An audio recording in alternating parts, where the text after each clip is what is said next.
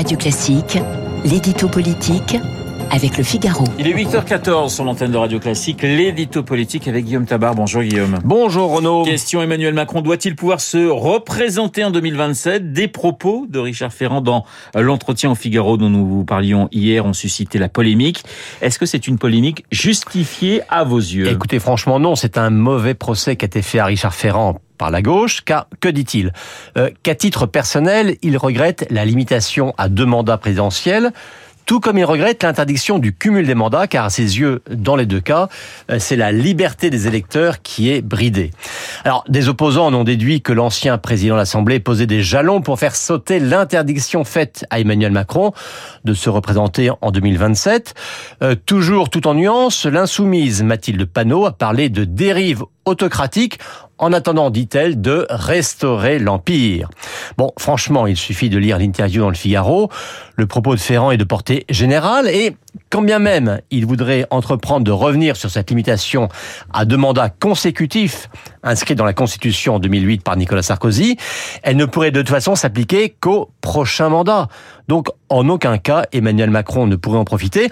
Il serait même le seul à ne pas pouvoir en profiter. Donc, vous voyez, si c'était une manœuvre, euh, elle serait assez euh, bancale. Là. Alors, pourquoi mettre le sujet sur la table? Eh bien, parce que c'est une vraie question qui se pose, mais ça n'est pas une affaire pour ou contre Macron, c'est une question institutionnelle de fond.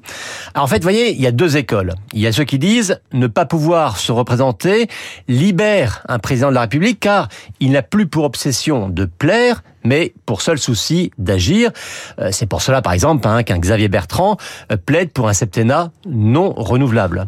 Mais inversement, il y a ceux qui pensent, qui redoutent ou qui constatent que si un président n'a pas la possibilité de se représenter, eh bien, il perd de facto son autorité, puisque les gens se disent, eh bien, il ne peut rien nous imposer, puisque de toute façon, il ne sera plus là après. Et c'est la situation euh, d'aujourd'hui avec Emmanuel Macron. Bah oui, il y a de ça. Hein. On voit bien que les grandes manœuvres ont commencé, que l'après Macron est déjà dans toutes les têtes, et d'abord en Macronie.